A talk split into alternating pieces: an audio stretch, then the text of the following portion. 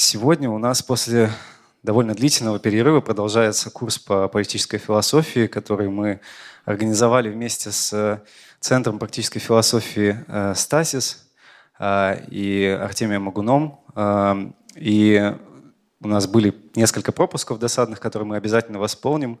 Но сейчас долгожданный гость у нас Александр Фридихович Филиппов, доктор социологических наук, главный редактор журнала «Социологическое обозрение», профессор Высшей школы экономики. А говорим мы сегодня об учредительной власти и понимании этого а, термина, этого, этой идеи в учениях Бенедикта Спинозы и Жана Жака Руссо. Друзья, пожалуйста, встречайте Александр Филиппов. Спасибо большое за гостеприимство и э, спасибо большое за возможность выступить именно в рамках этой, а, в, э, э, этой программы мы обсуждали, когда с коллегами, ну вот кто, кто о чем бы хотел значит, рассказать. А, конечно, я э, ну, в какой-то момент я потерял бдительность.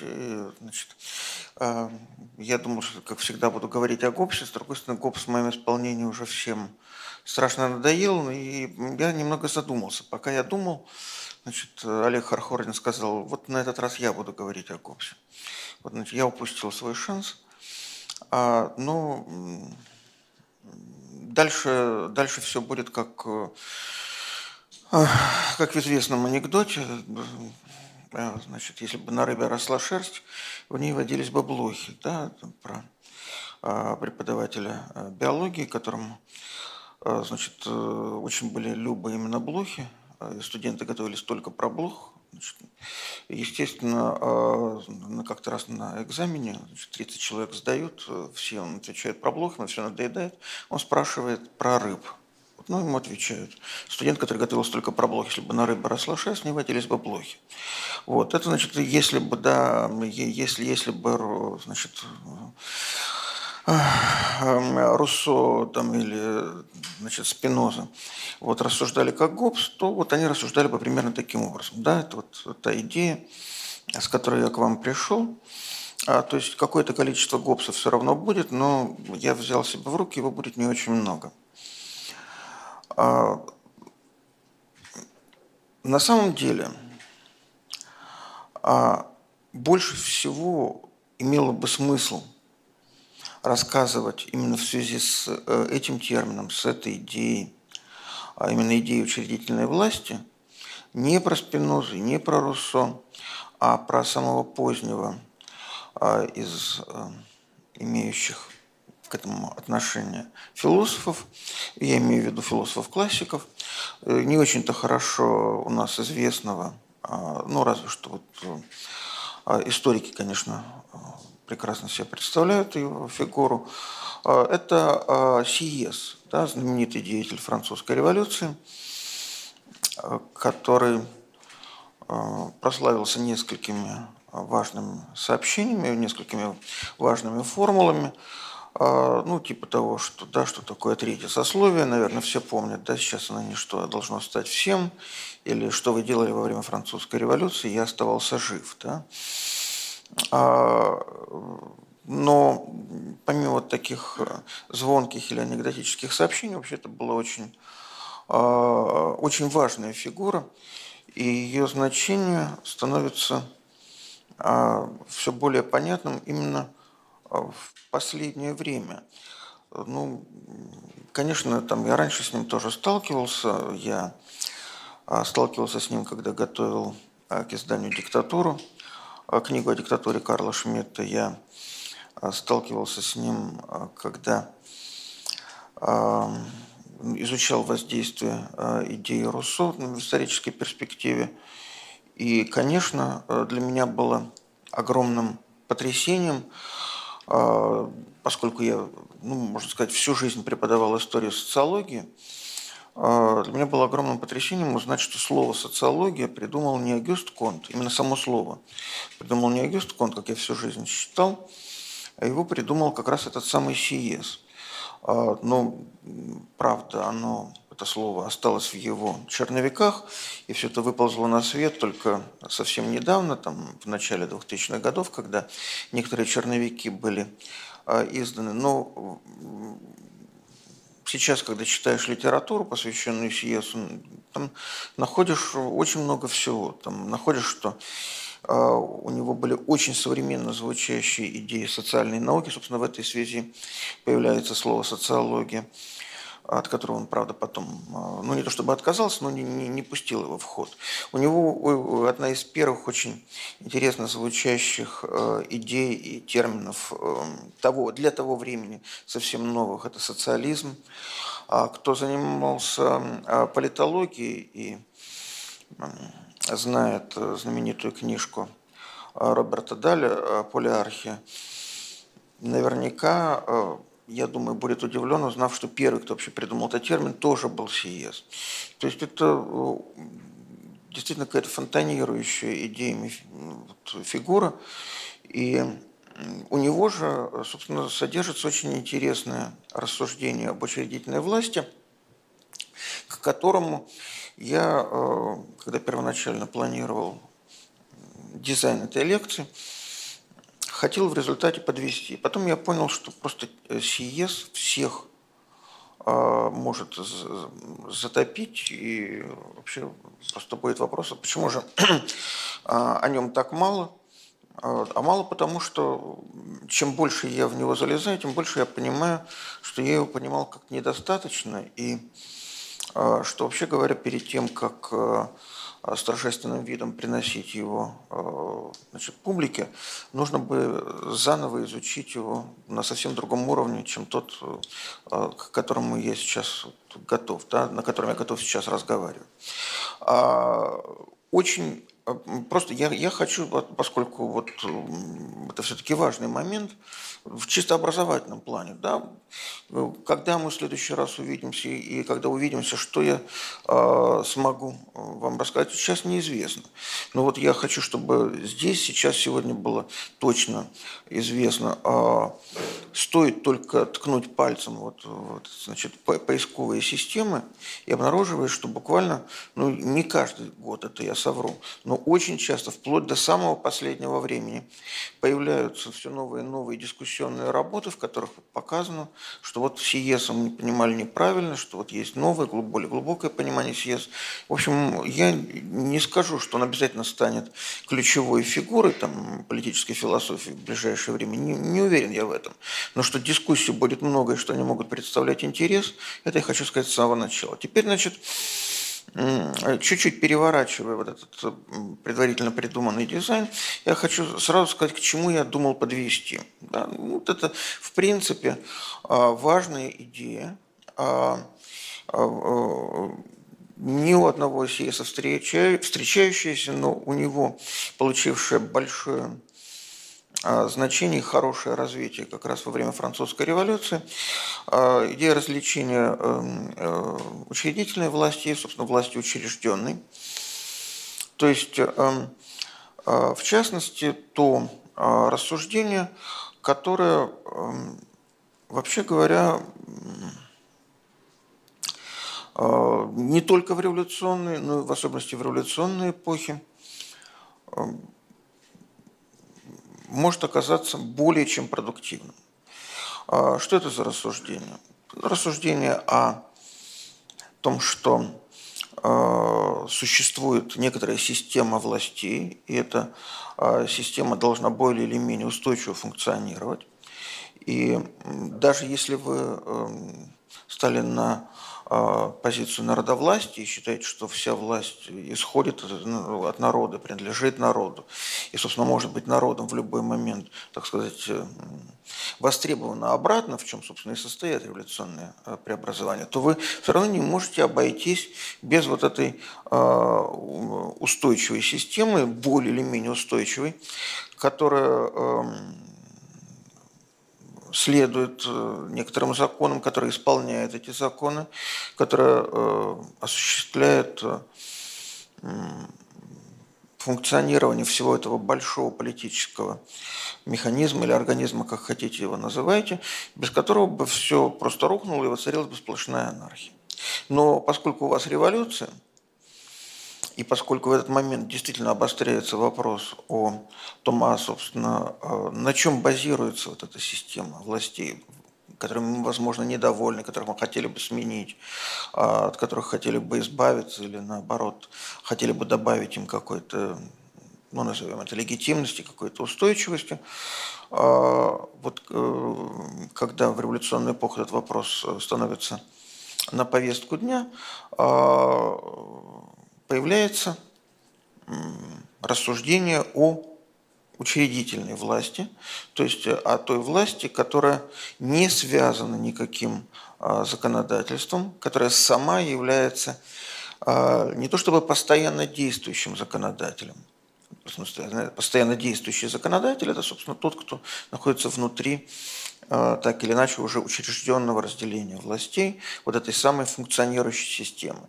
Но она является некоторым экстразаконодателем, то есть тем, кто, собственно, учреждает тот порядок, который дальше будет функционировать, и к которому э, она э, дальше, как его функционирующая, реально действующая структура, уже никакого отношения иметь не будет. Да, она учреждает она не связана законами, но она создает тот базовый закон, вот тот самый, да, э, ту конституцию, в соответствии с которой дальше все, собственно, и происходит. Если вы не вводите этого развлечения, у вас э, большие проблемы, с одной стороны, с эм, признанием или с определением законности а, и вообще правоспособности а, тех, кто а, заново учреждает некий новый порядок. А с другой стороны, если вы наоборот говорите, что это переучреждение порядка происходит постоянно, в силу того, повторю это еще еще раз, что власть в революционную эпоху предполагается возвращающийся, востребованный, заново тематизированный, как всегда у него бывшая а, да, то есть идущий к народу или исходящий от народа. А, значит, если это все так, да, то а, вы, естественно, вы можете оказаться просто в эпохе анархии, когда ни одна устойчивая структура не может быть по-настоящему продолжительной, ее снова снесет вот эта безосновная учредительная власть. Это должно было, да, это должно было быть э, завершением, это оказалось в начале. И я думаю, э, сейчас я а, объясню, а, почему. А, а завершение будет совсем другое, немножко, не совсем или немножко, но в общем другое, чем то, которое поначалу планировалось. Если, конечно, получится. Итак, с чего, имея в виду вот такое предварительно задуманное завершение, с чего а, мне хотелось начать. Ну, уже понятно, да, хотелось начать с Гоббса. Почему хотелось начать с Гоббса? Потому что, а, в общем, Гоббс наносит страшный удар по а, некоторым устойчивым представлениям, некоторым устойчивым конструкциям. И от этого удара политическая мысль Э, политическая философия Запада не может оправиться до сих пор. Был ли Гоббс единственным, кто наносил этот удар? Не было ли кого-то до него? Не преувеличиваем ли мы его значение? А, это все вопросы, которые не имеют никакого значения, потому что а, тот рассказ, который предлагается, ну, в данном случае я этот рассказ предлагаю, да, это рассказ в любом случае э, не вполне исторический. Да? Это рассказ не о том, как происходила борьба идей в истории, это рассказ о том, как из сегодняшнего времени а, теоретик, для которого а, важны какие-то а, ключевые моменты в развитии мысли, реконструирует на основании или с использованием материала истории философии важные Э, пункты, э, важные сюжеты, которые э, поддаются таким образом прояснению. Не более того. Настоящую историю пусть рассказывают историки. Теперь, значит, еще раз. Что делает Гоббс? А почему мы без него не можем обойтись? Что, что это за удар, про который я сказал, удар, который он наносит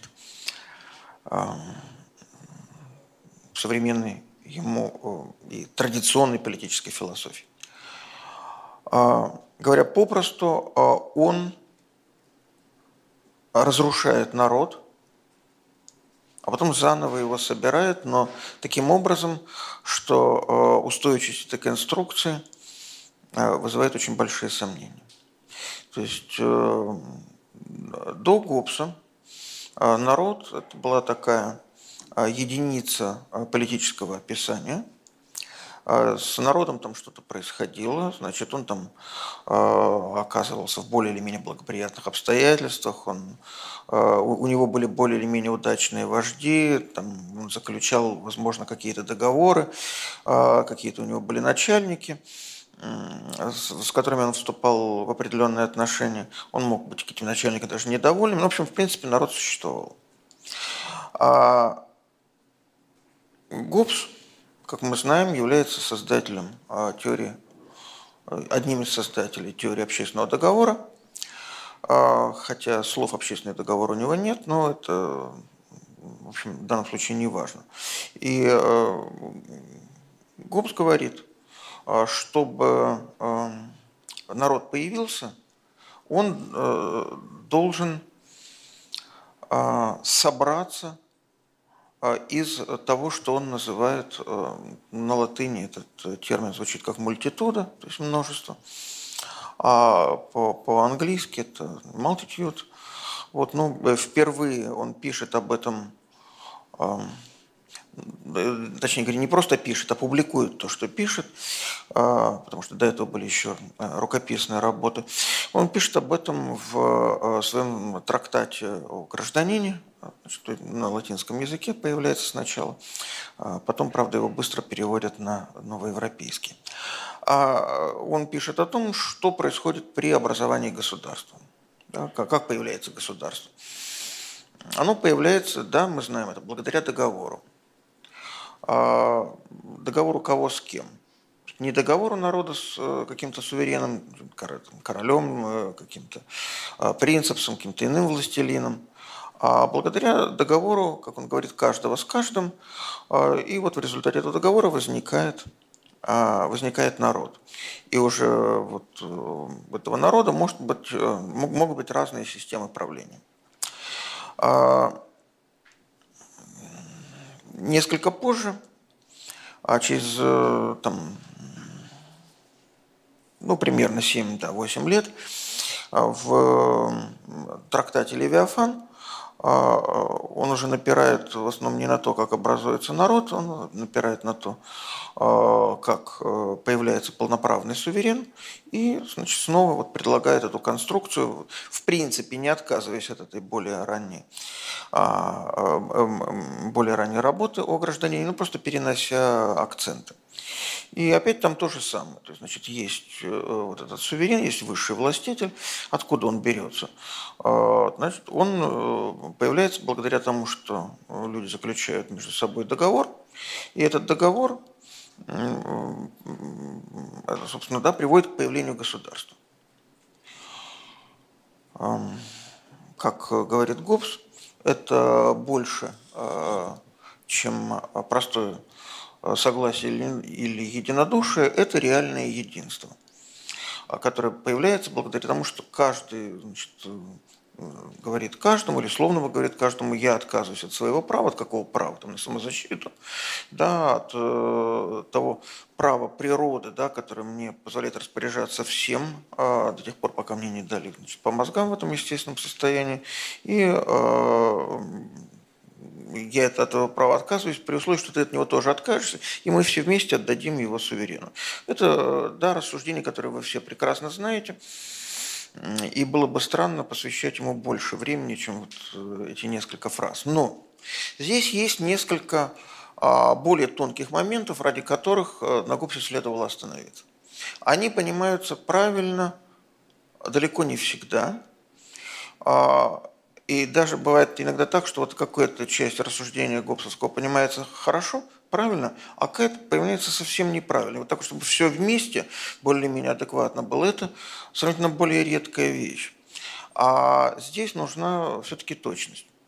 А где здесь э, сложный момент? Ну, самый главный, конечно, я о нем буду говорить меньше всего, потому что эти недоразумения уже почти не встречаются, но все-таки это важное недоразумение, что якобы Гоббс описывает какие-то реальные события, и этих событий никогда не было, а раз их никогда не было, значит, никогда не было естественного состояния, э, никогда не было первоначального общественного договора, раз этого ничего не было, а, то, значит, и рассуждение его, собственно, можно выбросить. А никогда Гоббс не говорит о том, что это было на самом деле. Наоборот, он говорит, может, его и никогда не было этого состояния. Вот буквально это его собственные слова. Просто их потом критики предпочитали не замечать. А что значит никогда не было? Ну, это вот практически как, как вот геометр какой-нибудь говорит, а давайте а, проведем, да, значит, перпендикуляр, там, значит, оставим из какого-то, значит, с точки А, да, это прямой такой-то, значит, на, на отрезке прямой АБ оставим, значит, с точки А1 перпендикуляр. И вот мы приходим к нему и говорим, а ты знаешь, что вообще никто никогда не, этого не делал, да? Что значит, а, а мы не хотим этот перпендикуляр, да, значит, проводить. Что, чему нас учишь? А вот э, Гоббс же рассуждает точно так же, да, то есть он э, предлагает некоторую идеальную модель. Вот идеальной модели вот нужно предположить, что были совершены некие действия. Если бы они были совершены, значит, появилось бы то-то и то-то. Вот если вы соблюдаете некое условие, у вас нечто появляется. Ну, хорошо. А, повторяю, с этим, в общем, давно уже разобрались, зафиксировали, побежали дальше. Второй момент. А, этот момент э, более важный. А, то есть тот был важный, как бы, такой основополагающий, а этот более важный вот для нашего последующего рассуждения. Значит, э, э, Гоббс на самом деле говорит, что государство может появиться двумя способами – и первый он называет, Левиафан написан по-английски, а, он называет by, by institution, а другой э, by acquisition. А, и вроде же ничего особенного нет. Institution, да, ну, учреждение государства. Вот это тот самый договор. А второй acquisition, присвоение. Что такое присвоение? Это когда одно государство напало на другое, победило, сделало его граждан своими гражданами. И вот этот, на самом деле, этот второй способ – посредством присвоения, он и есть основной, он и есть главный. Он а, так много расписывает, как устроен общественный договор, а, как устроен этот основополагающий договор, это основополагающее соглашение, а потом говорит, ну вообще большинство государств, то есть те, которых нам в принципе известно, как они возникли, они возникли путем завоевания, они возникли путем присвоения. То есть вот эта institution, это на самом деле это просто конструкция – это конструкция, к которой мы должны обязательно обращаться, если мы хотим понять, как это, как это устроено. Как это устроено? Это устроено так, что вот а, а, когда вы гражданин спрашиваете, а почему ты лояльный? А почему, значит, ты думаешь, что вот э, все в порядке там, да, с, с властями? Ну, говорит, ну, э, как? А, потому что изначально был вот этот договор. Если действительно, если гражданин этого не отвечает, ему ГОПС объясняет, как правильно отвечать на такие вопросы. Значит, надо, а, вот если подумать, то выяснится, что ничем другим не может быть обосновано а, не может быть обосновано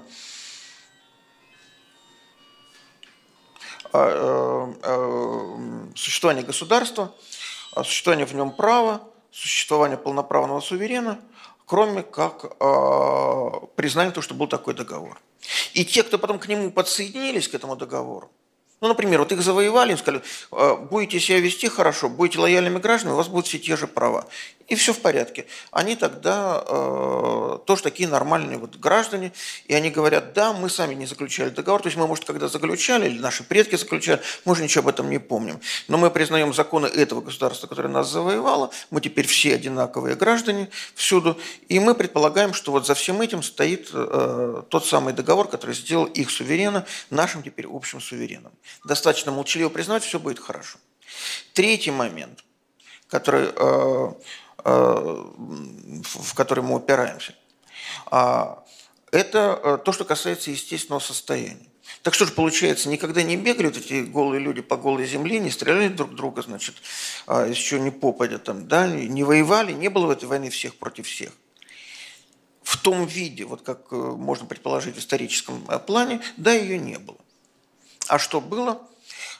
Как раз то, что можно наблюдать в любой момент, а именно не возникновение государства из общественного договора, из соглашения, а наоборот разрушение. То есть государство это нечто искусственное, а Левиафан этот сам это нечто искусственное. Если он болеет, если он начинает разрушаться, э, люди из искусственного состояния переходят в естественное, и в этом естественном состоянии а, у них, э, естественно, появляются те характеристики, которые есть теоретически у человека в естественном состоянии.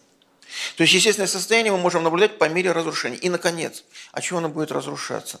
Что ему может угрожать? Какая червоточина, какой порог, какая страшная болезнь заложена с самого начала во всей этой конструкции? А, это, в общем, лежит на поверхности. Потому что а, человек а, в гопсовском исполнении, так сказать, в гопсовской конструкции, это тот, которому, так сказать, в душу, которому в мозги, если угодно, не может залезть его начальник. То есть Гоббс говорит, смотрите, начальник самый сильный, поэтому свергнуть его невозможно. А если кто-то найдется более сильный, а тогда у него не будет права. А что такое право? Да? Право – это то, что в государстве считается правом. Но если ты считаешь, что ты несправедливо обижен, значит, э, ты должен государству показать, э, значит, что там, как-то, козью морду, да, и, в общем, э, начать против него воевать. И Гоббс видел, как это происходит. Он говорит, нет, значит, надо, чтобы вот конструкции вот так вот, они поддерживали друг друга, да, и на вершине был бы суверен, который все бы это смыкал. У него высшее право, у него высшая сила, он давит всех, кто проявляет несогласие, и он убеждает всех, кто готов э, продемонстрировать свою лояльность. Все замечательно, кроме одного. Вот э, где-то там, значит, бродят люди, которые договорились или которые признали, что, в общем, не хотят сразу же умереть, если выскажут какое-то неправильное мнение. Какое мнение является неправильным? Не просто то, с которым не согласен суверен или не согласны люди вокруг суверена, а то, которое при этом еще считается опасным. Ну, он не высказывает какое-нибудь другое мнение, которое не считается опасным. Вы считаете его неопасным, они считают его неопасным, все считают его неопасным, потом они постепенно начинают размышлять дальше, дальше, дальше. Э, никто, естественно, это отследить не может, как они рассуждают. В результате все падает э, под напором э, совершенно неконтролируемых мнений, в том числе мнений о том, как следует выстраивать свою политическую жизнь, которые выросли из убеждений, проконтролировать развитие которых вы не можете. А, это очень, а, очень а, хрупкая конструкция.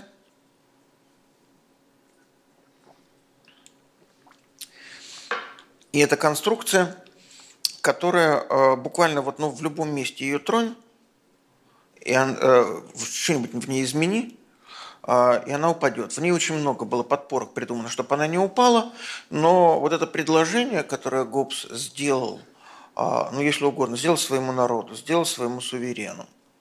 Потому что он хотел подарить, э, подарить наследнику престола, как известно, Левиафан, да, но это не получилось. А, это предложение, а, он пишет в конце Левиафана, вся цель моего сочинения была показать связь защиты и повиновения. Это предложение не было принято, оно не было понято, все это было отвергнуто.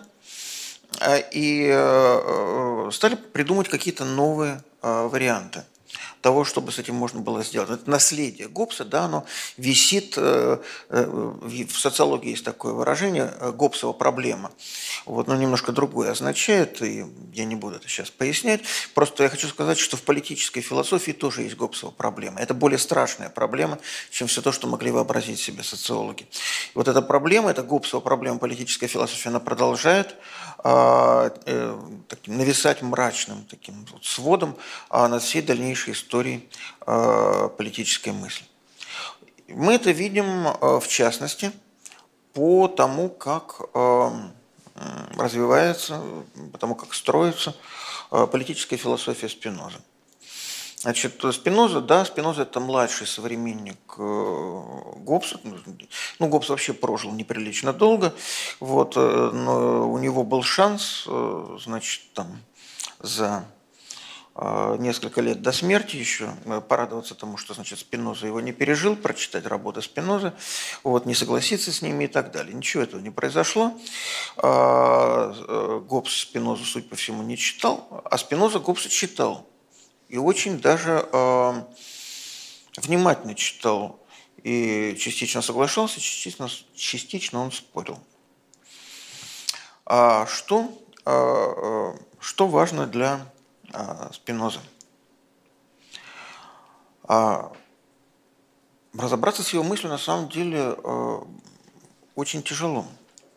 Потому что у него вроде бы там и естественное состояние поминается, и договор, и суверен, который обладает высшей властью. Там при быстром и невнимательном чтении может показаться, что Спиноза просто а, ну, я бы сказал так, выстраивает некоторые вариации а, на тему а, общественного договора. Говорю, что повторяю, да, договор, о договоре он вполне охотно пишет. Но на самом деле при ближайшем рассмотрении там открываются вот те самые бездны. Да? То есть Гоббс создал, ну, если угодно, возможность для того, чтобы эти бездны а появились, э, Спиноза уже там резвится в полной программе. О чем идет речь? Э, ну, я повторяю, там в разных его сочинениях это выглядит по-разному. Одни политические выводы можно сделать э, из его этики, другие из богословско-политического трактата – третий, собственно, вот, э, политического трактата, недописанного, значит, работа над которым э, прервалась смерть, и из разных э, его специальных политических суждений, из переписки в разных исторических обстоятельствах. Поэтому, а, так сказать, 100% Спиноза, да, он не присутствует нигде, он менялся немножко от ситуации к ситуации, от сочинения к сочинению. Но а у него есть, как мне кажется, да, несколько таких важных моментов, а, которые э, надо обязательно зафиксировать. А, Спиноза говорит сначала вещи, которые кажутся совсем тривиальными. Они не требуют такой э, напряженной работы а, интуиции и а, понимания специфики жанра, какой а, требуется от читателя, какая требуется от читателя Гоббса. Как ни странно, да, в принципе считается, что Спиноза более сложный автор, а Гоббс он такой вот, ну, более, более, более такой ясный. На самом деле это не всегда так. Ну вот что он говорит, если так совсем по-простому. Человек естественно, желает самосохранения.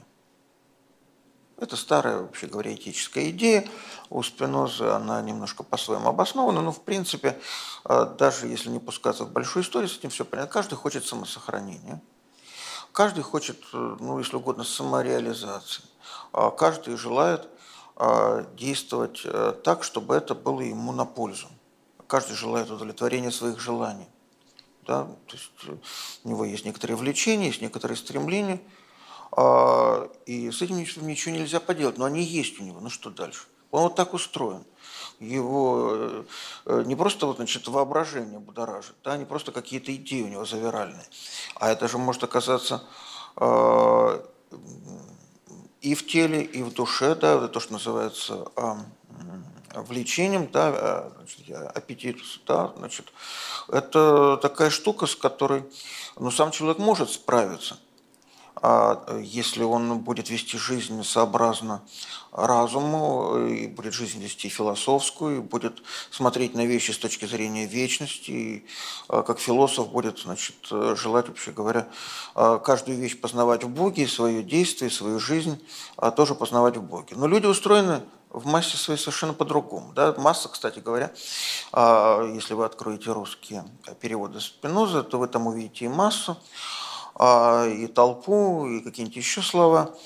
Вот. А на самом-то деле это все то же самое мультитуда, которая переходит как значит, эстафета от одного мыслителя к другому и, натолкнувшись на не всегда адекватно понимающих дело переводчиков, э, создает потом огромные трудности.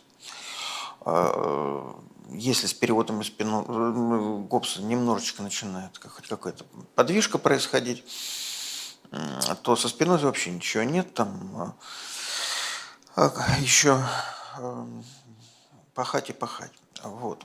Но э, проблема это есть, и это учтите всякий раз, вот э, все те, кто э, специально им не занимается, потому что кто из вас специально им занимается, знает и без меня, но кто специально не занимается, имейте это на, на всякий случай в виду, что вот там надо подставлять это самое множество, мультитуды. Большинство его текстов, да, там есть немного на голландском, но большинство его текстов на, на латыни. Значит, э, э, да, так вот большинство, э, основная часть людей, я хотел опять сказать масса, вот, ну пусть будет, да, они совсем по-другому устроены, и, конечно, когда мы подходим к ним со своими мерками, когда мы подходим, значит, там, как должно быть, как хорошо, там, и так далее, а, значит, нам кажется, ой, вот они неразумно действуют, они там настолько как-то ведут себя неадекватно, что ну что еще от них ждать? Там, мы смеемся, мы негодуем, мы требуем от них, чтобы они вели себя хорошо и правильно. Но вообще говоря, задача состоит в том, чтобы... Это вполне научная формулировка. Э, там ему Макс Вебер мог бы пожать руку, да? Вот. Э, познавать вещи такими, какими они являются э, на самом деле. То есть вот эта знаменитая формула, да, не плакать, не смеяться, но понимать, которая а, ну, Спиноза она немножко более разветвленная, но смысл именно такой. Надо, надо, надо разобраться с тем, как это все устроено. Ну, вот если они такие, ну что теперь? Вот. Ну, дальше, да, а, значит, человек а, э, хочет, значит, что-то там реализовать, ну, какие-то свои желания. И он вполне может обнаружить, что вместе с другими людьми это получается лучше. То есть они могут объединить усилия. А, и тоже ничего сложного в этом нет. Какая тут может быть сложность? Но а, если а, они объединяют усилия, значит, у них уже появляется некая соединенная мощь. И это очень тонкий момент. Да? А вот здесь как бы тумблер перекидывается, да, происходит переключение от э, совсем простого к э, совсем сложному. А вот когда человек действует, а, собственно, э, какие у нас основания говорить, что это он сам действует? Да? Ну, я захотел, я сделал. А почему ты захотел? Может, тебя соблазнили, и ты поддался соблазну, то есть чужой провокации, там, да? Или э, ты оказался рабом каких-то низменных желаний, хотя ты сам понимаешь, что вообще нужно было их победить. Или ты неадекватно себе представляешь, как все устроено. Ну, просто ты там неграмотный, тупой, недостаточно информированный, мало ли что еще.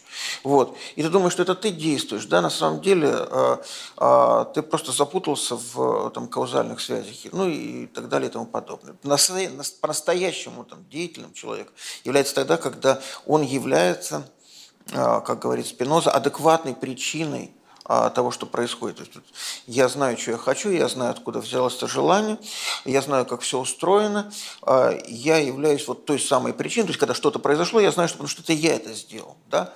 Вот. А, я стоял там рядом с яблоней, вот, э, и я хотел яблоко, но если при этом э, значит, большой ветер, да, яблоко упало к моим ногам, то я не буду себя хвалить, мне не за что себя хвалить, хотя яблоко попало ко мне тогда, когда я его хотел. Я не являюсь причиной этого. Вот. И в многих других случаях это точно так же выглядит. А когда я действительно э, хочу быть адекватной причиной чего-то, то есть хочу добиться своего, выясняется, что, может быть, мне не хватает сил, мне не хватает знаний, мне не хватает понимания, мало ли чего еще. И люди объединяются именно поэтому. Они хотят быть э, адекватными причинами реализации своих желаний и выясняют, что для этого им лучше всего соединиться. Нормально, да? В общем, ничего сложного в этом тоже нет. И вот если этот момент мы разобрали.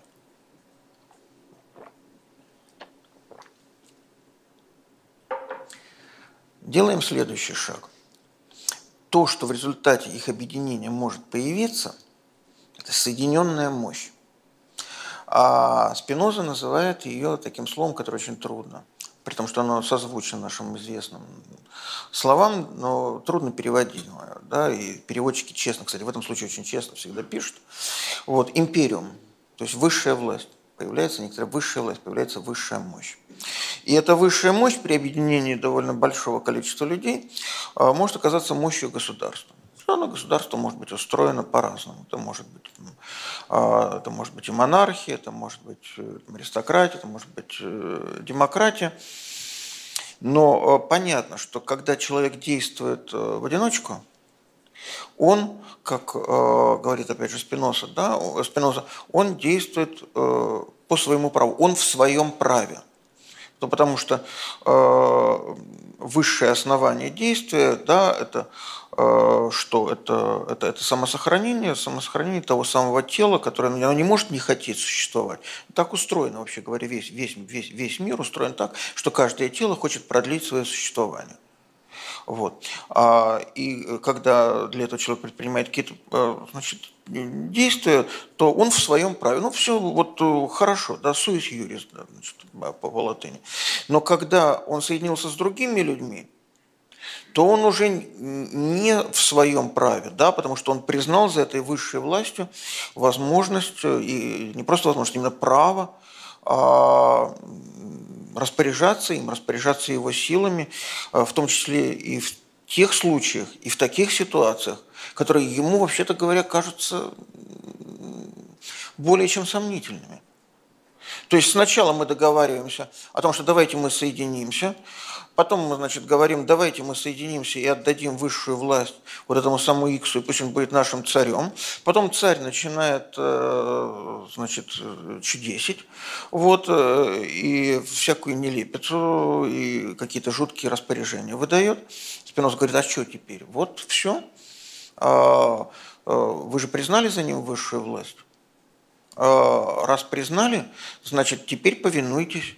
Э, потому что э, это же, это же у него теперь, прав, правда теперь у него, и вы об этом договорились. О, так э, неужели нужно было идти таким длинным обходным путем, чтобы в каких-то местах снова заговорить на языке Гоббса? А Гоббс сказал, ну, слава богу, наконец-то, вот долго же ты меня мучил, сейчас вот добрались, слава богу, до такого места, где мы можем э, друг друга прекрасно понимать. Но не тут-то было. То есть, э, продолжая свое размышление, Спиноза внезапно говорит много разных вольнодумных слов. Он говорит, что вообще-то ну, бывают такие ситуации, когда ну, там, типа а, договаривались вот подчиняться, теперь куда уж денешься. Бывают такие ситуации, что лучше плохой начальник, чем отсутствие какого бы то ни было начальника. Бывают такие ситуации, когда значит, э, ты не хочешь подчиняться, выходишь из повиновения, а что теперь? Вот, ну, все, вышел из повиновения. А, значит, ты враг вообще, враг и этому начальнику, и враг всем тем, кто продолжает ему подчиняться. Тоже такое дело, в общем, не очень приятно. Кстати, и с этим бы Гоббс согласился. Ну, в общем, вроде бы все э, как-то э, так пока просто, нормально и э, не очень продуктивно. А дальше да, происходит опять вот это перещелкивание, опять внезапно вот этот поворот, да, такой в, э, в ту сторону, которую можно, конечно, было его предполагать, но э, все равно всякий раз, когда читаешь, эм, слегка как-то передергивает. Значит, эм,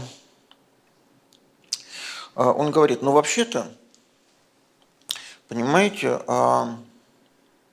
ни один начальник не может быть э, господином мыслей и чувств своих подчиненных.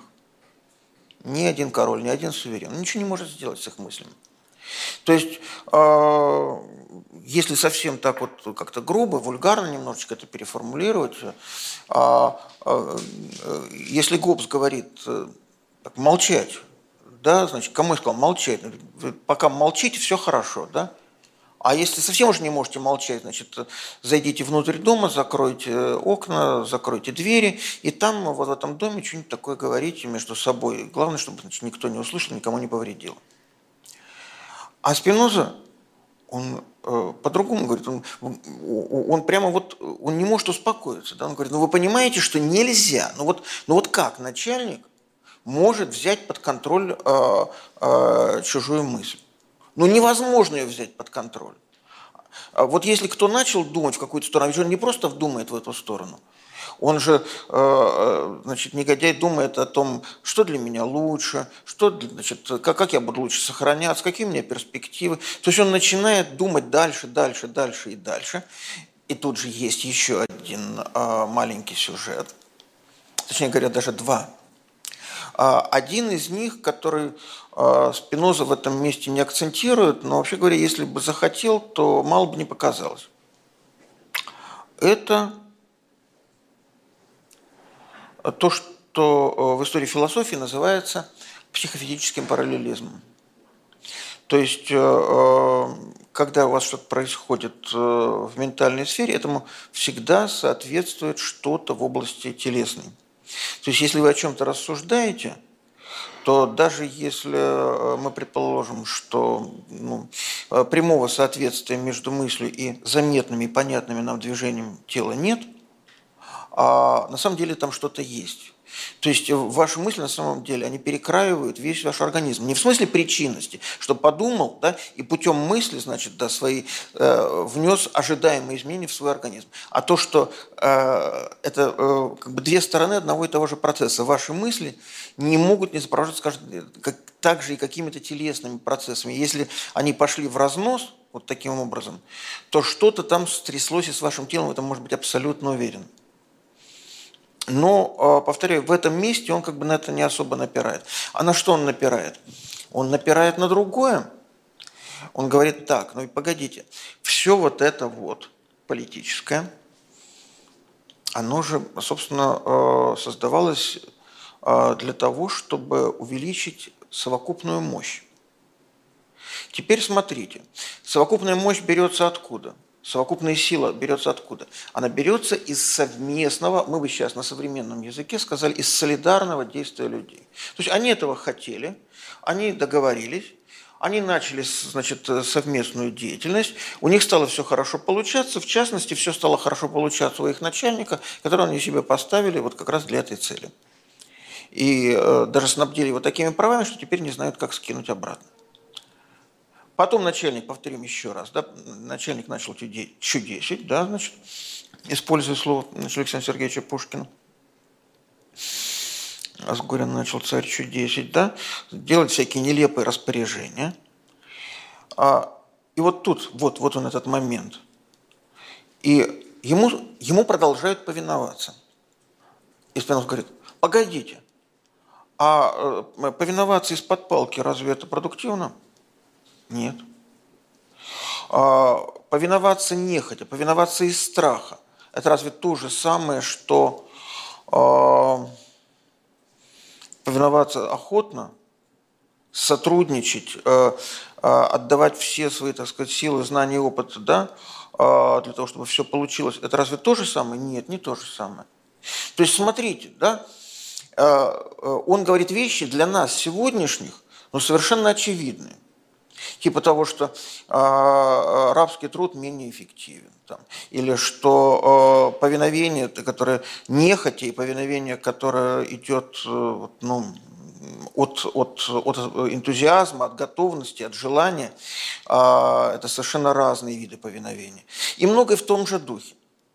То есть он говорит вещи, которые нам сегодняшним кажутся настолько тривиальными, что я сейчас их произношу и думаю, так, в какой момент мне наконец скажут, что э, значит, все эти плоские и совершенно понятные вещи э, абсолютно и без того всем известны, и незачем был трепать. Значит, Спиноза хотя бы обращаться к Спинозе. Ну, пускай у него все это есть. Но интерес-то наш в чем состоит? Чтобы узнать такие тривиальные вещи, интерес состоит в том, что это встроено в а, а, очень а, мощную, имеющую своих предшественников и имеющую, естественно, некие важные последствия систему рассуждений. То есть это не просто ну, такое вот прекраснодушие про энтузиазм или, наоборот, про повиновение из-под палки – а это рассуждение, в котором расставлены все акценты. Да, если, если кто-то хочет его опровергнуть, он должен опровергнуть это базовое, а, а, эти базовые предпосылки. То есть он должен сказать, ничего такого не будет. Ничего этого не нужно. А почему, почему Гоббсу такие вещи не приходили в голову? А потому что ему это вообще не нужно. Потому что у Гоббса люди занимаются своими делами, своим бизнесом, для которого вот эта жесткая конструкция э, Левиафана создает просто граничные условия. То есть не э, бросайся в политику, э, не занимайся политикой, довольствуйся безопасностью. И в этих безопасных условиях, когда тебе гарантируют э, сохранение собственности и э, э, нажитый путем безопасным, безвредным для государства, это цитата, э, и когда значит, э, э, договоры соблюдаются, э, благодаря тому, что есть гарант, суверен, вот, то все остальное можно делать совершенно спокойно и свободно. То есть вот это, на первый взгляд, монолитное э, тело политическое э, состоит э, по, по, по, по, по, по Гоббсу, состоит из людей, занимающихся э, множеством э, эгоистических, э, своекорыстных предприятий, э, которые не позволяют э, этому телу пойти в разнос и рассыпаться, просто потому что эти предприятия не достигают, не доходят, не выходят на уровень политики. У Спиноза же все наоборот, у него возрождается в совершенно других обстоятельствах старая античная концепция политического, то есть политического как э, единства, то есть это действительно единое тело, когда люди, неважно, да, они могут, как в его это, значит, и любимой Голландии, а, там строить какую-нибудь плотину или могут солидарно отражать натиск, э, значит, этих э, там, испанцев, вот, или французов, там, да, вот, а могут еще что-то делать действительно чисто в бизнесе, это понятно. Но но если вам нужна такая степень солидаризации, и если только этого э, рассматриваете как подлинно политическое состояние, то вы вынуждены признать, и вот этот момент, да, ради которого все рассказывалось, вы вынуждены признать, что от этого никуда не денешься. А, люди будут а, болтать, они будут а, размышлять, а, они будут в самом худшем случае э, значит, э, с, с мрачной ненавистью, сжав зубы, значит, подчиняться, раз так вот пришлось подчиняться, они будут это делать.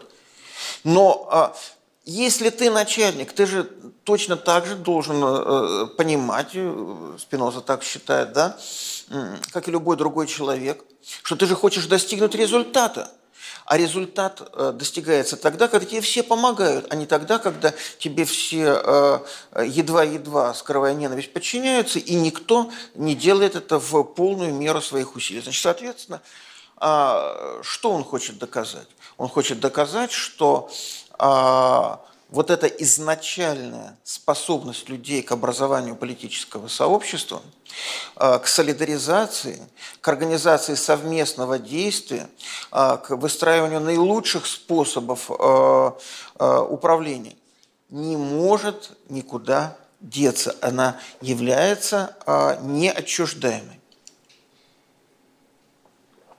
Практически в том же духе рассуждает э, еще э, один важный автор, о котором э, значит, я сегодня обещал говорить. Это Руссо.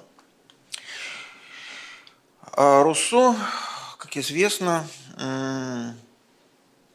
Спинозу не любит и, в общем, не особо его цитирует. А тут есть некоторые сложности, потому что, ну, хорошо, когда вот есть это, такие отчетливые цитаты, например, у Спиноза есть отчетливая цитата из Гоббса и из Макиавелли. У Гоббса нет отчетливых цитат из Макиавелли, а, но просто видно, да, что он его читал, и видно, к чему это привело. А, у Руссо есть э, цитаты из Гоббса, есть цитаты из Макиавелли, Но вот в тех основополагающих сочинениях, на которые я ориентируюсь, а, то есть э, о происхождении неравенства и об общественном договоре, а, Спиноза вообще не упоминается, а, и, а в других местах э, есть рассказы о нем, есть, есть упоминание его, правда, в этом контексте э, вместе с Гоббсом в крайне негативно. Вот атеист там, значит, э, пишет всякие безбожные вещи, нам все это не нужно.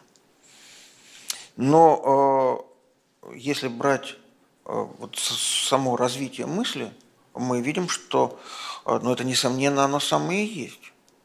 Потому что концепция общественного договора у у Руссо, э, как известно, э, предполагает создание общественного организма, обладающего очень высокой степенью э, солидарности. Понятие солидарности там появится буквально через несколько десятков лет во французской мысли, но вот все предпосылки для него уже существуют. У Руссо мы читаем рассуждения, которые являются, ну, словно бы вот таким ответом на, э, на Спинозу, только вот без упоминания того, кому он отвечает. То есть как бы такое вот рассуждение, э, кажется, что оно само по себе, на самом деле это ответ Спинозе. Наш ответ Спинозе. Значит, а что это, что это, что это за, что это за рассуждение? Ну, прежде всего – а, правда, Спиноза тут может быть отчасти ни при чем, но зато Губс при чем, а мы помним, что он нависает. А, Руссо считает, что надо, как он говорит, восходить к первоначальному соглашению. То есть эм, для него это реальная история. Можно ее подтвердить, нельзя подтвердить бумагами, документами и так далее. Это реальная история. То есть то учреждение, Э, политического организма, э, который он описывает, э, да, значит, стопроцентных свидетельств его не было и нет, но это, в общем, это, это вещь реальная, это не мыслительная конструкция. Дальше. А что происходит при переходе от естественного состояния к э, политическому. Что происходит в результате заключения общественного договора? Как говорит э, Спиноза, люди теряют свою естественную свободу и обретают гражданскую. Они теряют э, те права, э, те э, важные характеристики, которые у них были в естественном состоянии, они становятся гражданами – и становясь гражданами, они становятся членами суверена. Подчеркиваю, членами суверена. Да, он придумывает совершенно удивительную конструкцию. Придумывает он ее э, не э, в общественном договоре, он, это появляется у него еще раньше. Но, в общем, смысл ее такой. Вот э, чтобы опустить промежуточное звено в виде спиноза вот, у Гоббса, да, есть много-много-много людей, они образуют э, некоторое единство только благодаря тому, что есть э, э, скрепляющая это единство фигура суверена, э, авторизованного суверена, то есть тому, которому, э, действия которого люди согласились э, считать своими собственными. Ну вот это, это, он репрезентирует их единство.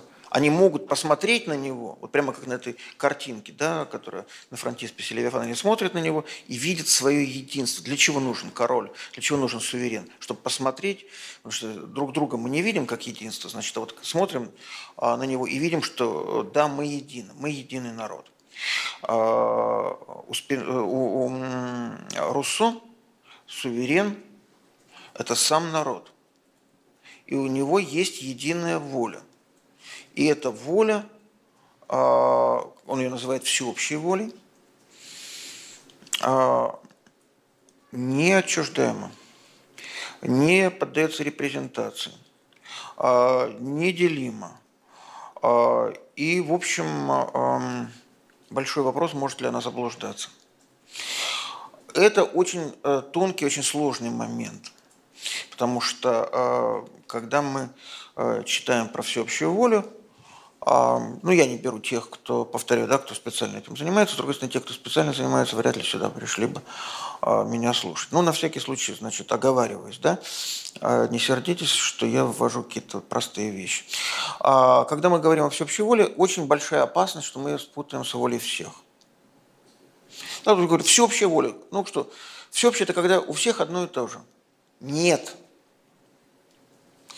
Потому что тогда бы вопрос был совсем простой. Да, это а, была бы а, значит, воля а, каждого, а, суммированная, значит, да, воля большинства в крайнем случае. И здесь бы вообще вопрос не стоял а, таким проблемным образом. Но стоит потому что э, речь идет о совершенно другой характеристике э, политического организма. Именно о той, которая называют волонте генераль, ну, у нас вот чаще это переводит как общая воля, так утвердился перевод. Мне больше нравится, хотя, казалось бы, маленькие различия, но все-таки мне нравится больше говорить всеобщая воля. Волонте генераль, ну, соответственно, волонте де тус – это э, воля всех. Значит, э, а, всеобщая воля – это, а, ну, если угодно, да, это, это, это, это конститутивная воля. Это учредительная воля. Это а, то, что реализовалось не просто в готовности собраться вместе и перейти из естественного состояния в политическое, но что заложило а, основы последующей э, политической жизни людей. Да, это очень-очень а, сложный, э, действительно сложный, тонкий момент, вокруг которого впоследствии э, было много разных дискуссий. Понятно, что если вы объявляете всеобщую волю, неделимой, нерепрезентируемой а, и неотчуждаемой, то значит вы должны сказать, кто такие короли, кто такие все, значит, властители, все эти принципы бесконечные, э, все эти члены правительств, э, нынешних, э, прошлых, значит, или будущих. Кто они? Они в огромном случае, в огромном количестве случаев узурпатора. Если и только если они говорят, что это и есть а, вот оно самое. То есть, если кто-то говорит про себя «я суверен», а, какой-нибудь король, да, вот, или кто-то про него говорит, да, то это свидетельство узурпации. Потому что суверен – это только народ, и а, значит, суверенитет не, неделим, не репрезентируем. Понятие репрезентации, столь важное для Гоббса – без которого он вообще не, не понимал, как может быть представлено множество в качестве единства. Отвергается э, французской мыслью на корню. Не только Руссо его отвергает, Монтеске отвергает. Он говорит, что он там надумал вообще непонятную какую-то конструкцию этой репрезентации, это абсолютно неудачную и бессмысленную. Это еще задолго до, до Руссо сказано. Руссо просто говорит, нет, нет репрезентации. Нет идеи репрезентации. Вы понимаете, что значит нет идеи репрезентации.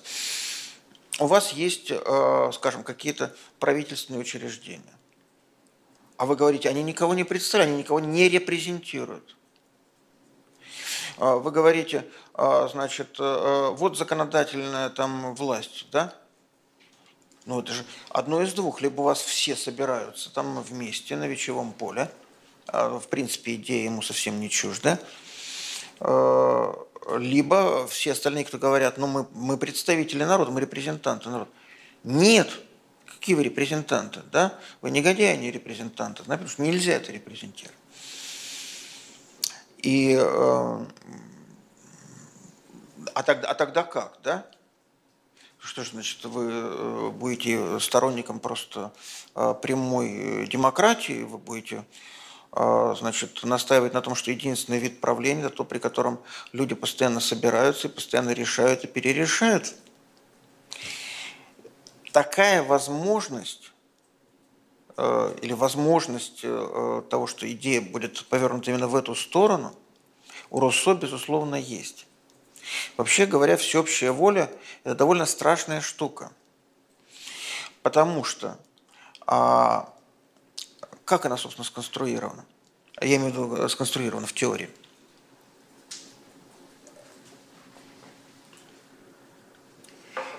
Если э, у вас сувереном э, является какой-то начальник, э, то э, вы говорите, ты что-то плохо мной управляешь. Мы, в принципе, так не договаривались. И э, дальше начинаются ну, более-менее понятные ходы мышления. Не договаривались, а ты терпели, не договаривались, значит, давай его долой. Но если у вас нет начальника в качестве суверена, точнее говоря, статус начальника, он немного другой, да, вы подчиняетесь не начальнику, вы подчиняетесь общей воле, то как это может произойти? В каком-то смысле также а как это происходит у, у Спиноза. То есть, когда человек знает себя а, частью общего, он воображает, он рассуждает, он размышляет, он понимает, что э, его желание – это не его личные отдельные желания, а это желание того общего, внутри которого он находится, вместе с которым он, э, если угодно, желает одного и того же. В этом смысле э, общая воля, как ее трактует Руссо, впоследствии вызывает у многих более либерально настроенных людей страшный ужас. Потому что это то, что заползает к тебе, так сказать, внутрь, то, что тебе диктует изнутри, и ты даже не понимаешь, что это, да, значит, э, чужое, да, что это, не, что, что это не твое. Мало того, если ты от этого как-то высвобождаешься, если ты с этим не соглашаешься, э, дистанцируешься, э, то э, говоришь, я вот э, вообще свободная личность, независимая, то, как пишет э, Руссо, а, человек просто не понимает, товарищ не понимает. Он не понимает, что такое быть свободным. Да, ему сейчас надо объяснить. Он думал, что он хочет хорошего для себя, но он же не понимает, что такое хорошее для него. Он сейчас должен объяснить, что для него по-настоящему хорошо. То есть буквально именно так, да, человек э, может рассматриваться э, в случае уклонения от э, всеобщей воли как тот, кто не отдает себе отчет в своих истинных э, желаниях, в своих истинных потребностях, побуждениях и тому подобное. Это э, в некоторых случаях и в некоторых э, обстоятельствах совершенно, я бы сказал, тоталитарно звучащее, э, тоталитарно звучащее рассуждение – и недаром а, Карусо возводят, э, конечно, да, в том числе, э, естественно, в плане не то чтобы обоснования, да, скорее в плане создания основополагающей ментальной конструкции, ужас революционного террора во Франции и много других тяжелых вещей. Потому что, ну, просто такого для, для, для сравнения. А вот Гоббс говорит, если человек пошел на войну, он не мог не пойти, да, потому что, ну, он же лояльный, подданный своего суверена. Но он вообще-то э, в государстве жил для того, чтобы жить, а не для того, чтобы умирать. Поэтому, если его там захватили в плен, он сразу становится э, подданным другого государя и уже к этому не сохранит никакой лояльности и все. А Руссо говорит, нет – если государство, буквально почти дословная цитата, если государство говорит ему «пойди и умри», он должен пойти и умереть, потому что он жив был до сих пор только благодаря тому, что было государство. То есть, э, э, да, там а, а, Гоббс говорит, что если бы математические теоремы имели какое-то отношение к власти, то их бы опровергали, но, слава богу, не имеют никакого отношения, поэтому государство никогда туда вторгаться не будет. А Руссо говорит, что нет вообще ничего, что не могло бы стать при определенных обстоятельствах предметом э, заботы общей воли, ну и, соответственно, э, нет каких-то вот таких, э, ну, если угодно, не поддающихся социальной релятивизации вещей, э, которые бы эта общая воля не могла переопределить по-своему, а не так, как это кому-то нравится, в том числе и ученым. В общем, там в этом смысле очень много всего. Но с другой стороны, что он говорит? Он говорит, что, э, конечно, постоянно собираться, постоянно решать, постоянно перерешать что-либо совершенно невозможно. Ну, это просто парализует всю жизнь.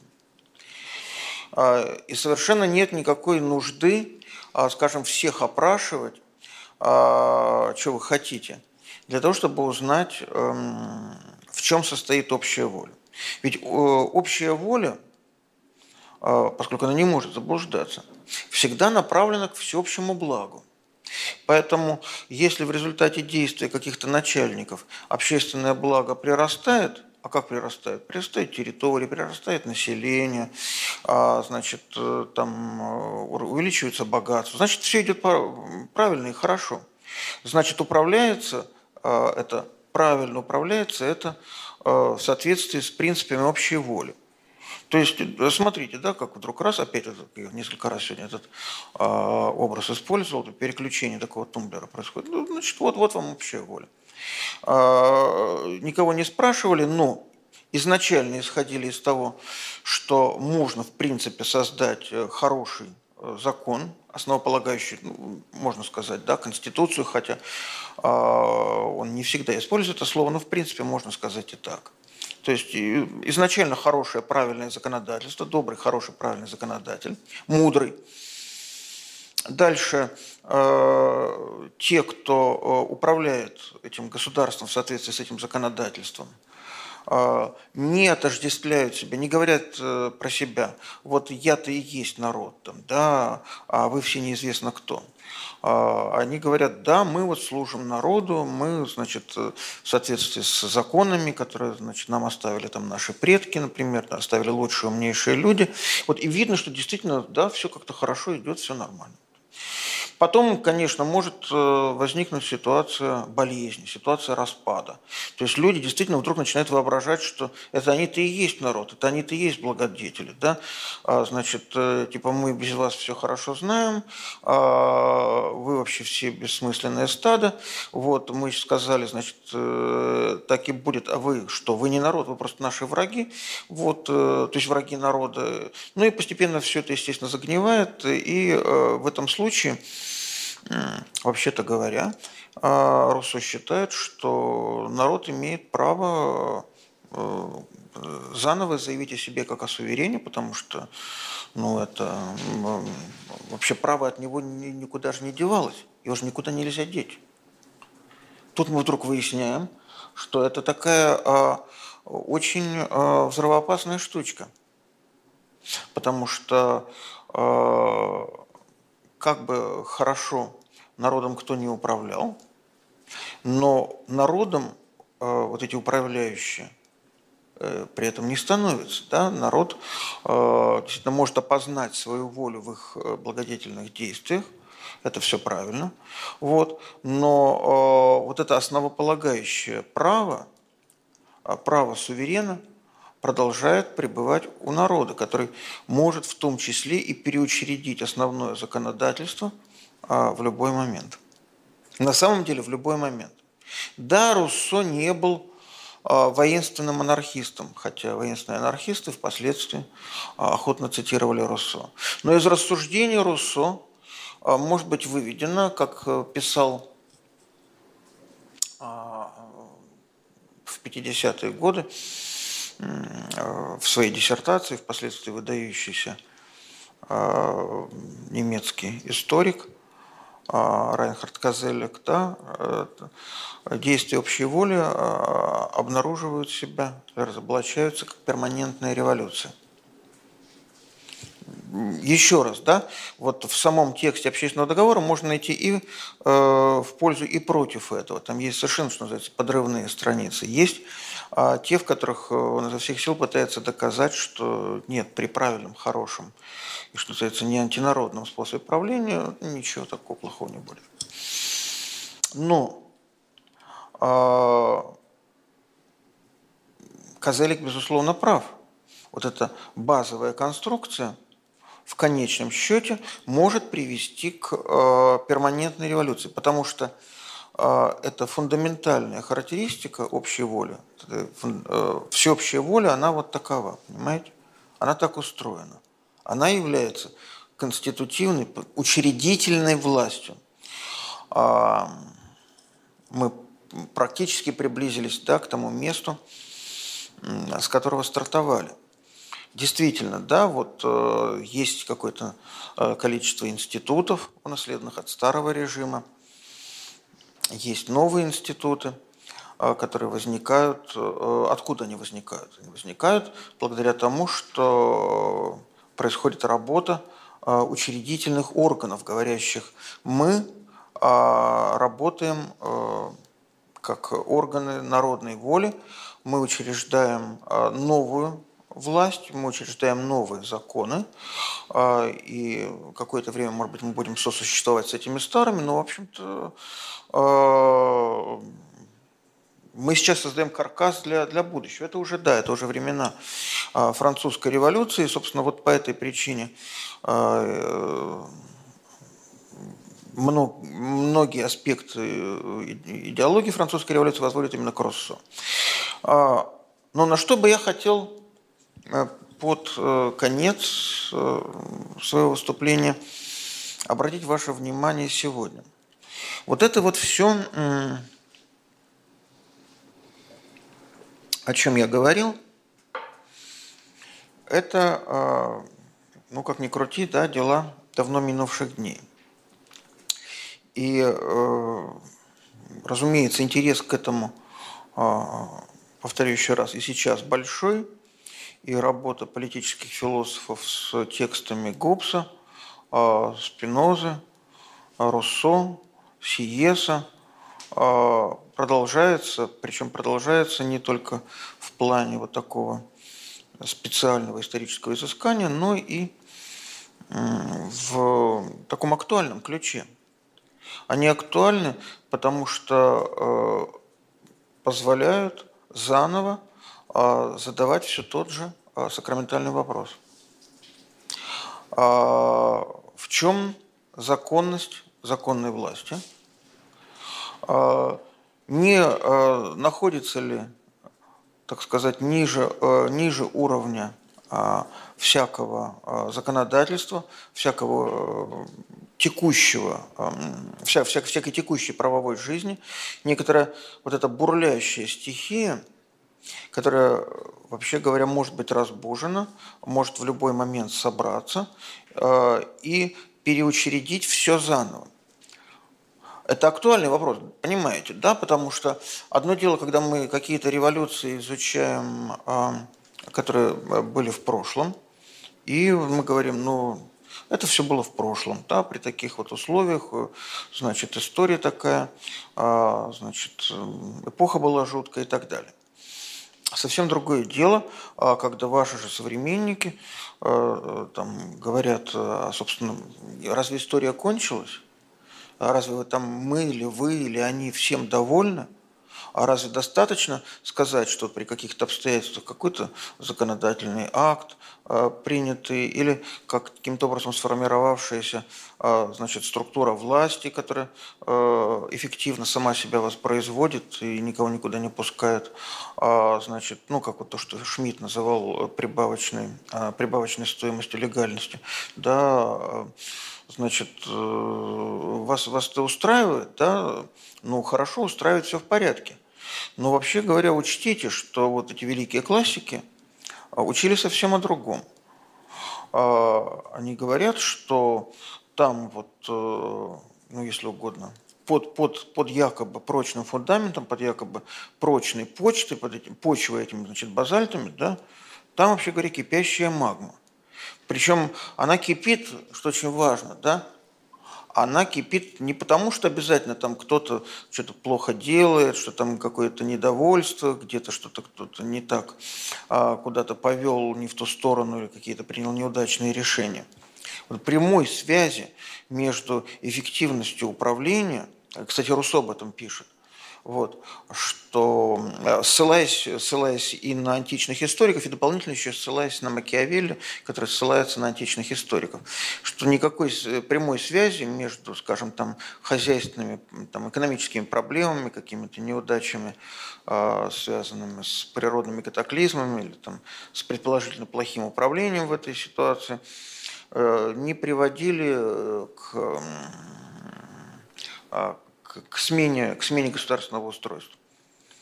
Дело не, не, не, в сам, не в самих вот таких вот простых, а, хорошо фиксируемых вещах.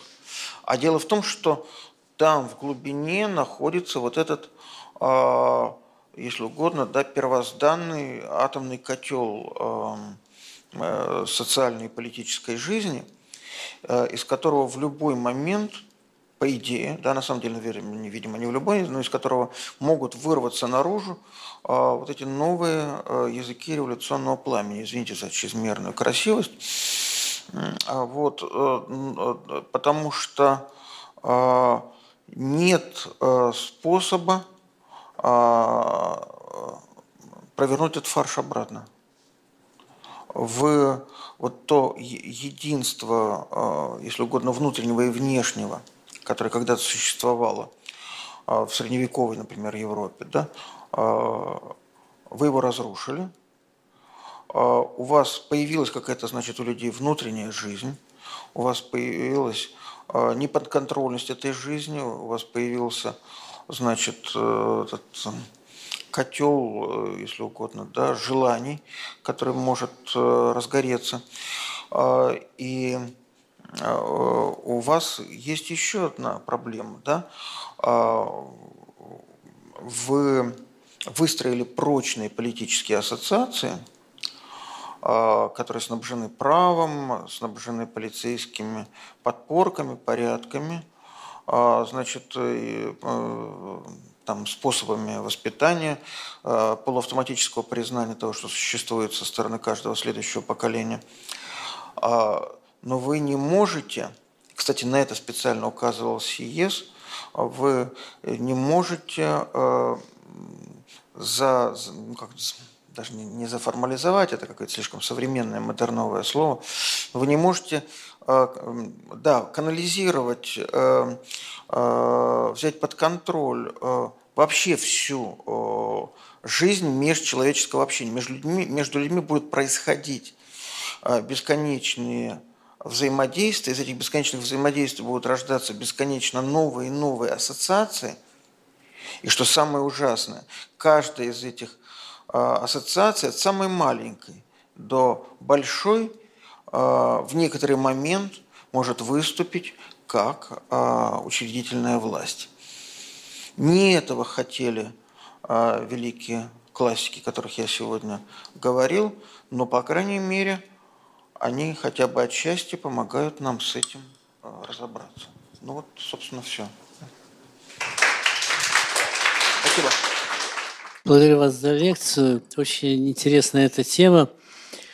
Но вот э, хотелось бы все-таки услышать конкретные, какие уроки мы должны извлечь ну, а то из той же доктрины Руссо.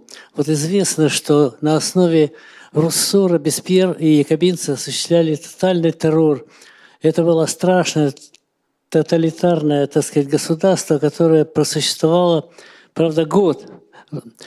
Но, а в 20 веке мы столкнулись с тоталитарными диктатурами, которые э, фактически уничтожали людей массами, по каким-то признакам. Э, решалось это в каких-то кабинетах, либо по национальным, либо по класс, э, ну, по классовым, социальным. Поэтому хотелось бы вот все-таки э, услышать, может быть, действительно вот та конструкция политическая система, которая основана на разделении ветвей власти, на верховенстве права, на многопартийности, поскольку, поскольку на реальная многопартийность предполагает э, соревнования разных программ, а не просто народ собрался на площади и кричит там того убрать или того выбрать. Потому что на, на базе современных партий можно создавать программы. Программа это обобщенная обобщенный, так сказать, анализ общества, поскольку, поскольку обще, общественная жизнь настолько сложна, что абсолютно истину знает лишь Господь Бог, то, по крайней мере, в условиях вот э, много, э, реальной многопартийности можно, во-первых, осуществлять реальную смену власти, реальную срочность, э, сопоставлять идеи, а не стрелять друг друга. Вот спасибо. Вот я вот хотел бы именно услышать в чем конкретно э, мы обвиняем Руссо? Спасибо. Я старался, как назвать, избежать обвинительного уклона. Я понимаю, нет, нет, это, это просто такое, э, это, это, это, это, это, это, как бы сказать, не направленная против вас ирония, да, это просто э, попытка немного смягчить, что ли, вообще ситуацию. Я обычно про Руссо рассказываю, когда про одного только, да, то я рассказываю с ужасом, и э, ну, если бы я только не понимал, насколько много он сделал также и для становления а социологической мысли, я бы, может, там вообще бы его проклял. Но а, я недаром несколько человек сегодня э, поместил в один ряд, потому что мне хотелось показать, что в этой мысли нет ничего случайного. Да, это, это развитие, э, это доведение э, до определенных вот крайностей того, что не он создавал и ну, что просто вот, э, да, вот, ну, вот так устроена часть, по крайней мере, европейской мысли. Это а, э, просто о том, чтобы как-то определить место Руссо. Это первое. Второе, э, по поводу разделения, э, разделения властей и вообще всех замечательных вещей, которые связаны, с одной стороны, с... Да, именно это я и хотел сказать. Это Монтескье, это республиканизм, да. А, ну вот э, у меня через эм, два месяца а, э, должен э, быть доклад, который я еще не написал. Но я его вчера название придумал, как раз размышляя ровно над тем, а, о чем спросили вы. И послал на утверждение эту тему, не знаю, будет ли она принята, может ли, а, буквально название звучит так, может ли учредительная власть разрушить республику. А, и у меня, не, у, меня, у, меня нет, у меня нет э, однозначно оптимистического ответа на этот вопрос. То есть, э, если бы я не читал современных э, авторов, которые, вообще говоря, даже не руссоисты, да, понимаете, они, они уходят обратно вообще вот к чистой, к чистой концепции мультитуда. А, и они говорят, как как сказать, что вот этот, этот мир, в котором мы живем сейчас, зарегулированный, э, за, как сказать, зацементированный даже да, в, э, а, в, в, в аппараты влияния и политические системы существующих партий, он он стоит вот на, ну если угодно, да, вот на, на этом самом бушующем, э, на этой бушующей магме. То есть э, на, в ответ на вопрос, э, а, а знаете ли вы, к чему это приводит, я говорю, да я знаю, я с вами полностью солидарен. В ответ на вопрос, а есть, могу ли я сказать что-нибудь обнадеживающее? Нет, я не могу сказать ничего обнадеживающего потому что э, это таково устройство. Да? Ну, это все равно, что, я не знаю, все равно, что бороться с э, э, мировым этим потеплением. Да? Ну, можно сказать, что нет, вы придумываете, никакого климатического кризиса нет. Да? Ну, э, это один из вариантов ответа. Нет климатического кризиса и нет проблемы с этим бушующим, э, бушующим океаном спонтанно возникающих мотиваций.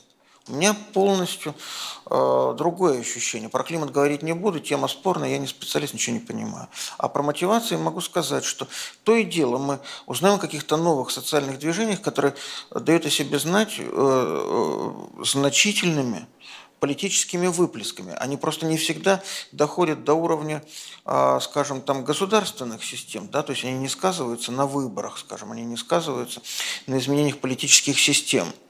Но ведь тут есть один момент, который я а, не упомянул, но который, а, ну, он просто нуждался бы тогда в большом и длительном рассуждении.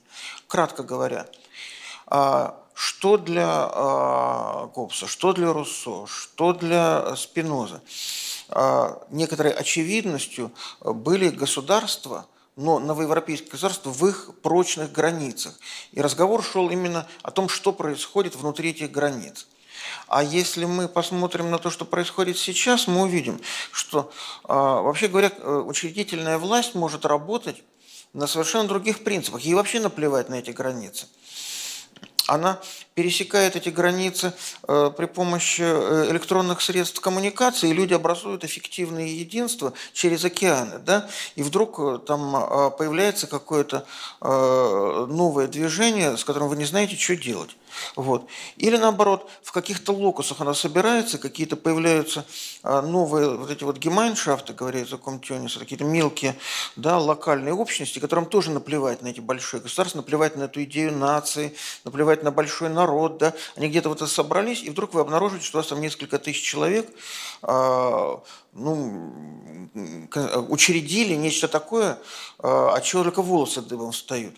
А, и мое предположение, что э, история движется в этом направлении. Я ничего хорошего в этом не вижу. Но э, ответить на это вот просто, ну, типа, при помощи правового государства мы всех победим, э, я, ну, я бы хотел, но... Политические, политические партии, это все-таки профессионалы. Ну, да, да, да. не толпа на площади. Нет, ну, ради бога, я не, я не спорю, я просто делюсь опасениями. Э, если они не подтвердятся, и хорошо. У меня вопрос про день сегодняшний. Э, на Западе сейчас очень много всевозможных э, движений, там движения феминисток, трансгендеров, гомосексуалистов.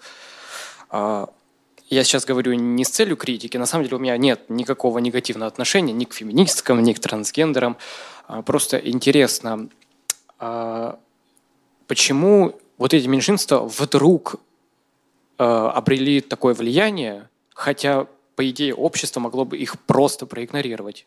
Может быть, в этом смысле, как ни странно, да, вот СИЕС еще куда-нибудь, СИЕС еще нам был бы чуть более интересен. Может быть, СИЕС, может быть,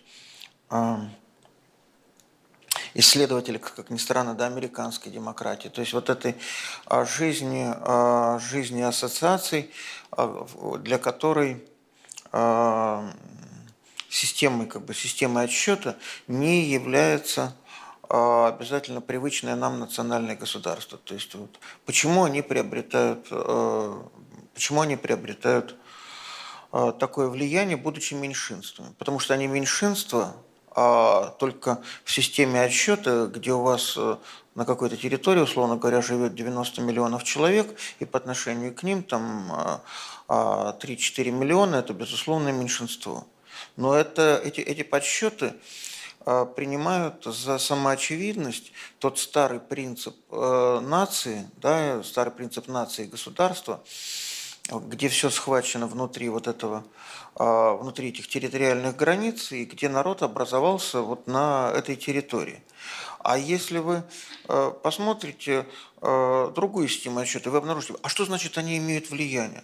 Они имеют, э, да, они имеют влияние, потому что там, где они имеют влияние, они не являются меньшинством. Да, вот не, там количественно или качественно, они не являются меньшинством. То есть это та идея, которая, ну, мне тоже не кажется, что она какая-то ужасно продуктивная или новая, но э, ради которой, собственно, я все это вот рассказываю. А, понимаете, берется какое-то количество людей.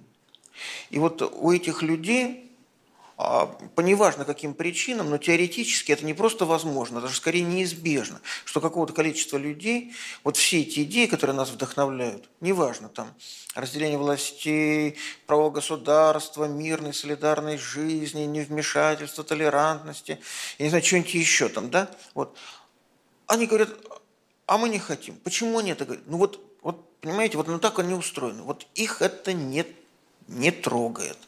А, их это не мотивирует. Да? Зато то, чего они напридумывали а, для своей солидаризации, для того, чтобы, а, так говорят, вместе-то мы сила, да? вот они объединяются – и, конечно, я в данном случае безумно упрощенно этот механизм расписываю, но примерно вот так. Да? И оказывается, что действительно вместе сил. И оказывается, что можно чего-то добиться там, где при других обстоятельствах ты не добьешься а те способы а, осуществления влияния, а, которыми э, ты сейчас располагаешь, ну, в том числе, э, в том числе и на Западе. Да? Есть, скажем, легальный способ. Если у вас там в какую-то ассоциацию набралось какое-то количество людей, она получает определенный статус. Что тут плохого, да? Ничего плохого нет. Вот. Прописывает какие-то нужные пункты. Э, что в этом плохого? Ничего плохого нет. Вот. И вдруг выясняется, что э, этот статус им дает определенные права в каких-то определенных ситуациях. Ну, понятно, как дальше да, это развивается. Но только э, это главное основание, главный мотивационный э, механизм, который привел к их появлению, сформировался совершенно э, помимо ваших ожиданий, ваших э, опасений, кстати говоря – и ваших вполне резонных представлений о том, а какое будущее может из этого всего получиться. Поэтому я как раз здесь вижу очень большие перспективы очень, э, очень опасных тенденций. Не в том смысле, что всякая свобода опасна, да? а именно потому, что, э, ну, если угодно, происходит некое истощение. Происходит истощение мотивационных механизмов. Вы говорите из года в год одни и те же хорошие, правильные слова. Сначала они страшно всех возбуждают, потом они перестают возбуждать ну, на автомате, да, они как бы такая вот э, со съевшимися зубцами, стершимися, да, механизм шестеренки, да, у них вот эти вот зубцы от времени стираются, они начинают проскальзывать. И все. Вот, и, и в этом механизме вдруг появляется пространство для совершенно других шестеренок, которые изначально мастер э, не хотел, не закладывал. Они там крутятся. И... Например, так, да, да, да. Каждый конкретный случай нуждается в специальном анализе. Я готов это признать, но не готов это анализировать. Да? Здравствуйте, спасибо тоже за лекцию. А, хотел бы обратиться к тому моменту, когда вы рассказывали про всеобщую волю, про то, как она образовывается в момент объединения, и то, какими атрибутами она обладает. И, собственно, мой вопрос в следующем. Меня интересует, почему при такой определенности всеобщей воли разные государства, разные народы не договариваются об одном, если, по сути, всеобщая воля направлена на всеобщее благо. И поскольку мы наблюдаем разное, то у меня возникает положение, что либо всеобщая воля ее вообще не существует, либо она выдумана, либо это вообще какой-то инстинкт животного, подобно стаду, что нам надо куда-то идти, но куда мы так и не приходим, и поэтому люди не договариваются. Ну, это как раз просто Э, связано с э, тем, что я некоторые вещи э, изложил более кратко, значит, чем они того заслуживали. Всеобщая воля – это всегда воля, воля народа, данного народа. А если бы данный народ и какой-то народ рядом объединились и стали бы единым народом, у него была бы всеобщая воля, одна. Но поскольку над ними нет никакой всеобщей воли, над ними нет всеобщей воли, она не может образоваться, потому что она образуется путем образования суверена. А между этими вот, э, ну, государствами, политическими организмами, э, собственно, ничего кроме войны быть не может. Это такая эпоха, э, в которую, как еще Гоббс писал, государи, ну, поскольку он говорил только о, о суверенах личных, да, они как гладиаторы на арене. А, они, над ними нет никакого права. И всеобщее благо, соответственно, это благо народа, понимаете?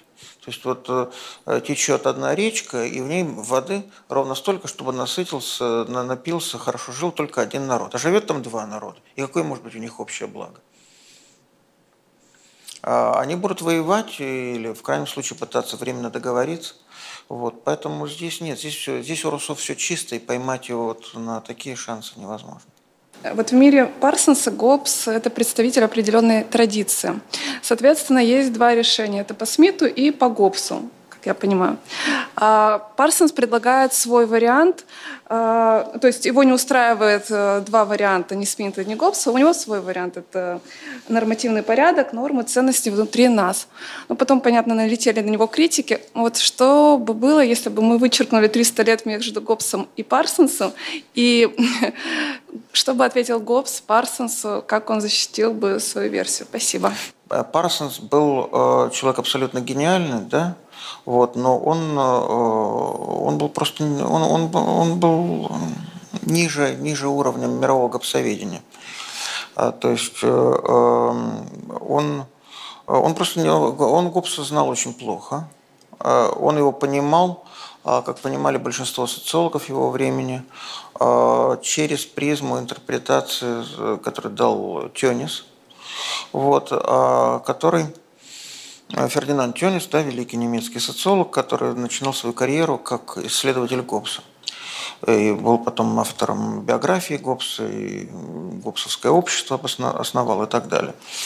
И когда, когда Тёнис э, выпускал второе издание своей книги, э, ключевой социологической книги, которая называется «Общность и общество», Gemeinschaft Gesellschaft, он написал буквально следующее – люди моего Гезельшафта – это люди Кокса. То есть вот он придумал эту концепцию, что значит есть такой способ социальных связей, где люди свои корыстные, э, значит никак между собой изначально не связаны, только государство, значит там их едва удерживает вот, от того, чтобы они друг друга не перегрызли. А, и он говорит, а вот это люди Гоббса так выглядят. То есть э, он дал такую вот злостную, на самом деле, да, Тёнис, э, он, в принципе, конечно, гораздо круче, там и Парсонс, и вообще куча народа. Но вообще говоря, он дал такую злостную интерпретацию а, Гоббса, которая очень сильно а, повлияла а, в плохую сторону на много-много-много социологов. И эм, если бы мы... Это, это вот одна часть вашего вопроса, то есть ну, с чем это вообще связано, такая интерпретация связана с тем, что в этот момент, парадоксально, да, в 1937 год это структура социального действия. В это время, когда Парсонсовская книжка, где он сформулировал Гоббсову проблему, в это время мировое гопсоведение выходит на совершенно новый уровень да, появляется практически кантианская интерпретация э, Гоббса э, у англичанина Теллера. В общем, да, вот Парсонс ничего не знает. Вот. А, он отстает совершенно. В это время Лео Штраус пишет свою книжку, первое издание, значит, книжки про, про Гоббса, 36 год. В общем, ладно, черт с ним. Но если бы, да, если вот действительно вычеркнуть эти 300 лет, то интересная мысль на самом деле без, без, без всякой иронии это говорю. Это, это интересная мысль. Я думаю, э, э, Гоббс бы ему сказал, что ты, ты не заметил самого главного, ты не заметил права. А право ты куда дел? Ведь э, у тебя получается, значит, что э, я типа не, не, не отдаю себе отчета в нормативном порядке. Это как? А вся концепция права, которую я развиваю, это что? А все концепция обязательств, которые я развиваю, это что? А разли... развлечение справедливого и несправедливого, правового и неправового, которое есть только в государстве, и благодаря которому, собственно, люди приобретают, обретают возможность э, э, мирно, а не военного размеса. Это что? Я думаю, что Гоббс был бы не очень доволен. Но совсем уже другое дело, да, это не мешает Парсонсу быть гением, да, то есть он в любом случае сделал, и в этой книге он сделал массу необыкновенно важных вещей. Просто ее историко-философская фундированность вызывает некоторое, некоторое сомнение. Так что... Александр Фридрихович, я продолжу э, вопрос только зайду с другого ракурса. Вы упомянули Гоббсову проблему в политической философии.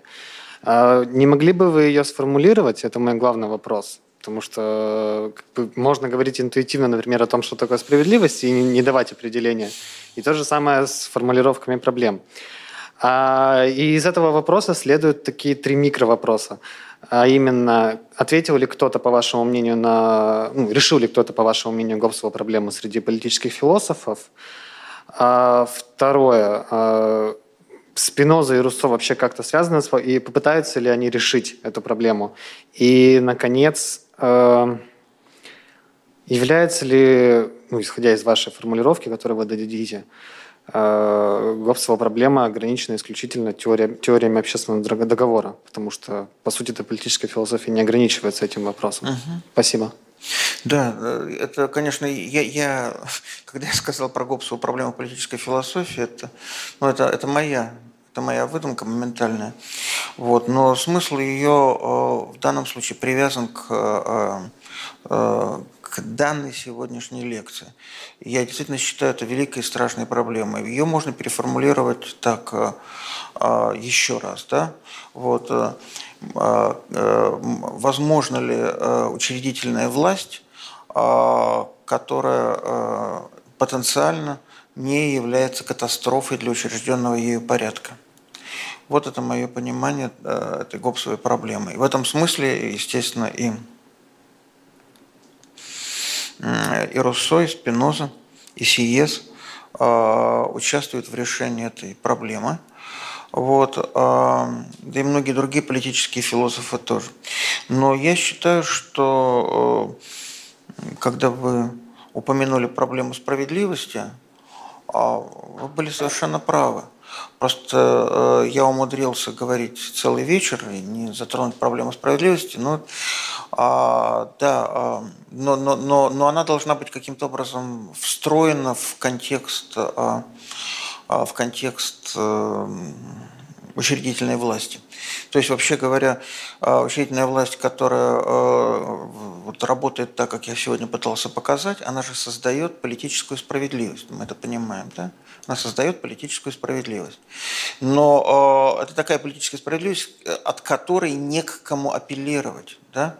Вот если вы, кто, кто, вы, вы упомянули сегодня, да, я, видите, я, я, я тщательно держался и старался ни разу не упомянуть Шмидта, да, кажется, я, он, э, значит, за, за весь вечер упомянул его только один раз, когда говорил, что столкнулся с Сиесом, работая над диктатурой Шмидта.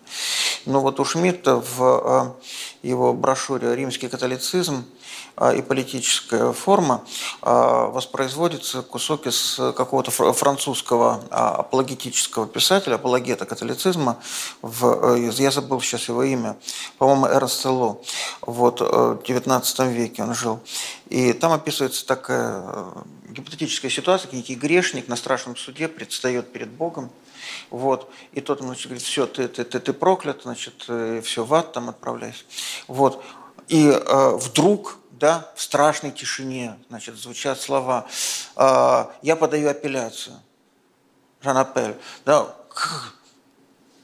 вот это,